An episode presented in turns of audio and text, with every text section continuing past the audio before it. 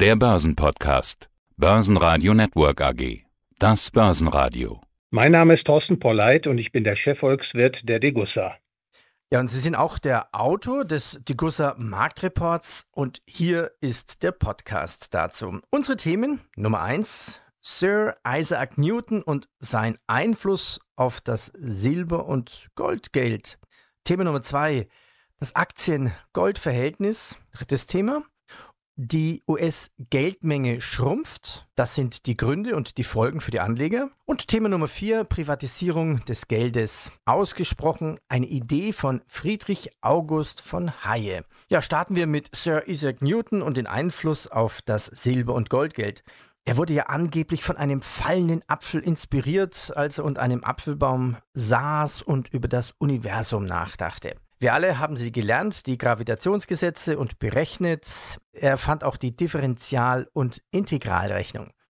Was hat das Mathe-Genie Newton nun mit Gold- und Silbermünzen zu tun? Ja, Isaac Newton wurde Ende des 17. Jahrhunderts der Herr der britischen Münze, der Royal Mint. Und dieser Funktion hat er dann auch 1717 das offizielle Austauschverhältnis zwischen Gold und Silber verändert. Dazu muss man wissen, dass in Großbritannien zu dieser Zeit Gold und Silbergeld umlief und Isaac Newton 1717 änderte das offizielle Austauschverhältnis zwischen Gold und Silber und das führte zu einer Überbewertung des Goldes relativ zum Silber.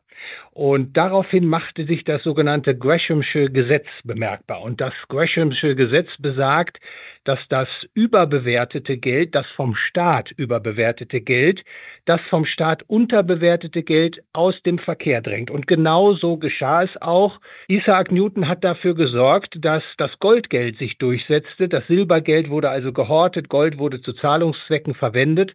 Und damit wurde Großbritannien auf den sogenannten Goldstandard gebracht. Also das lässt sich zurückführen auf die Entscheidung von Isaac Newton.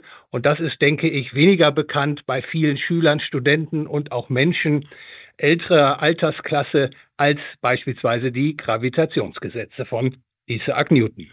Die wir alle lernen mussten und rechnen mussten. Was auch spannend ist, im Jahr 1797 im Zuge der ersten napoleonischen Kriege suspendierte dann jedoch die Bank von England die Goldeinlösbarkeit ihrer Banknoten, da sie einfach nicht genug Gold zum Umtausch hatte. Was kann man eigentlich aus dieser Geschichte aus der Vergangenheit für die Zukunft lernen oder ableiten? Ja, da weisen Sie auf ein wichtiges Erfahrungsstück hin. Die Bank of England hat die Goldeinlöseverpflichtung ausgesetzt ihrer Banknoten, weil sie einfach nicht genug Gold im Keller hatte. Sie hatte also mehr Banknoten ausgegeben, als Kunden Gold eingelagert hatten. Und das war letztlich ein Zahlungsausfall der Bank of England, der dadurch vertuscht wurde. Was man daraus lernen kann, ist, dass, dass der Staat mit seiner Zentralbank letztlich kein guter Garant ist für das Geld der Menschen. Die Währungsgeschichte ist voller Beispiele und das Beispiel, was wir jetzt hier besprochen haben, der Bank of England, ist eines davon. Thema Nummer zwei, das Aktien-Gold-Verhältnis. Was ist das Aktien-Gold-Verhältnis? Also wie viel Gold kostet mich der Dow Jones zum Beispiel? Wie ist momentan das Verhältnis?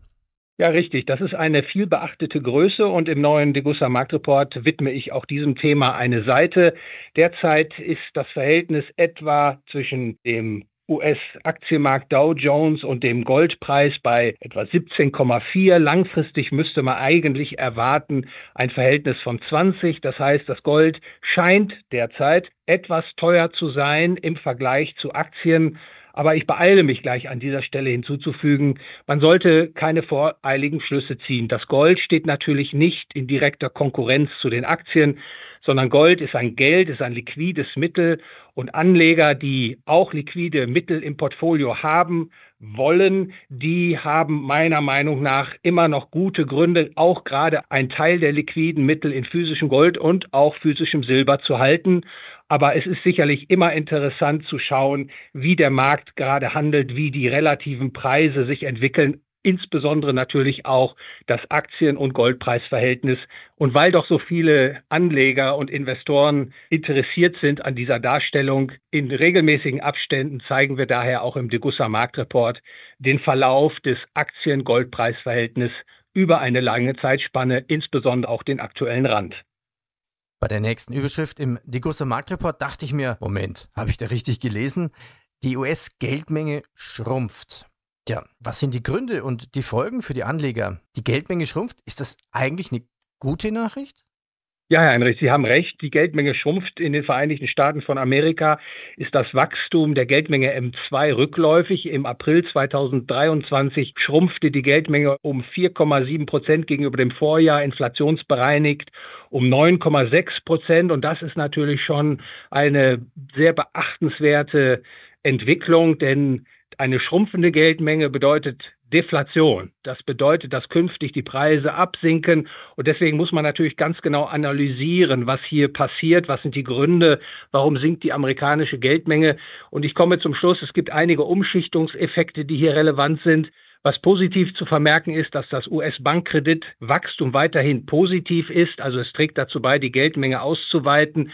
Aber die Umschichtungseffekte, die wir entdeckt haben, die zeigen schon, dass die Liquidität abnimmt in der US-Wirtschaft.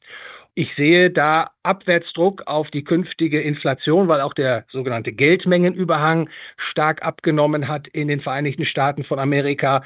Und in unseren Podcast hatte ich ja auch schon zuvor darauf hingewiesen, dass ich befürchte, dass die Zinsschraube zu stark angedreht wird. Und das zeigt sich jetzt wohl auch in der Abschwächung des Geldmengenwachstums. Und es würde mich nicht wundern, wenn die amerikanische Notenbank viel früher als gedacht wieder umschwenken muss und die Zinsen senkt, weil insbesondere der Abwärtsdruck auf die künftige Inflation vehement zunehmen wird. Ja, es werden ja auch weniger Kredite vergeben. Welche Folgen hat das jetzt eigentlich grundsätzlich für die Wirtschaft und für den Goldpreis? Also das Bankkreditwachstum hat in der Tat einen engen Konjunkturbezug.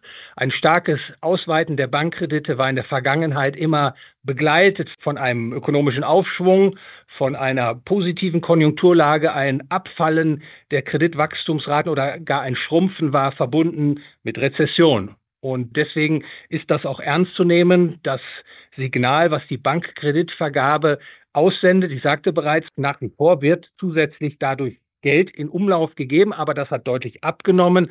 Und ich interpretiere das auch, dass diese Abschwächung des Bankkreditwachstums etwas zu tun hat mit der Verlangsamung der amerikanischen Konjunktur. Und an der Stelle wiederhole ich das auch nochmal. Auch das wird künftig sehr bald, möchte ich sagen, in Erscheinung treten, dass die Abwärtskräfte der US-Konjunktur viel ausgeprägter sind, als es derzeit aussieht. Thema Nummer vier, die Privatisierung des Geldes. Ja, das ist eine Idee, die ist durchaus älter und nicht nur eine Idee seit der Erfindung von Bitcoin und Co. Diese Idee hatte zum ersten Mal Friedrich August von Hayek. Ja, das ist eine ganz wichtige Idee, Heinrich. Friedrich August von Hayek hat in den 1970er Jahren ein Papier vorgelegt, in dem er die Entnationalisierung des Geldes also einen freien Markt für Geld empfahl und einforderte. Und ich habe das aufgegriffen, um diese Idee in Einklang zu bringen mit der Diskussion um Kryptoeinheiten beziehungsweise den Bitcoin und habe auch versucht, das Gold einzubinden. Denn Hayek war letztlich ein Vertreter, ein Befürworter des Währungswettbewerbs, damit meinte er, dass die Menschen die Freiheit haben sollen, das Geld nachfragen zu können, was ihren Bedürfnissen am besten entspricht. Und das beste Geld wird sich dann, so Hayek, herausbilden. Ich denke, das ist auch nach wie vor nicht nur ein logisches, sondern auch ökonomisch höchst überzeugendes Konzept. Und insofern widme ich auch diesem Gedanken einige Zeilen im neuen Degussa Marktreport. Das ist extrem spannend. Man sagt immer, ja, der Staat, wenn er das Geldmonopol hat, der plündert einfach die Menschen aus. Ja, so drückte Hayek sich in der Tat aus in seinen Schriften, sah eben auch mit Blick auf die Währungshistorie, dass der Staat sein Monopol über das Geld immer wieder missbraucht hat, also für Inflation gesorgt hat.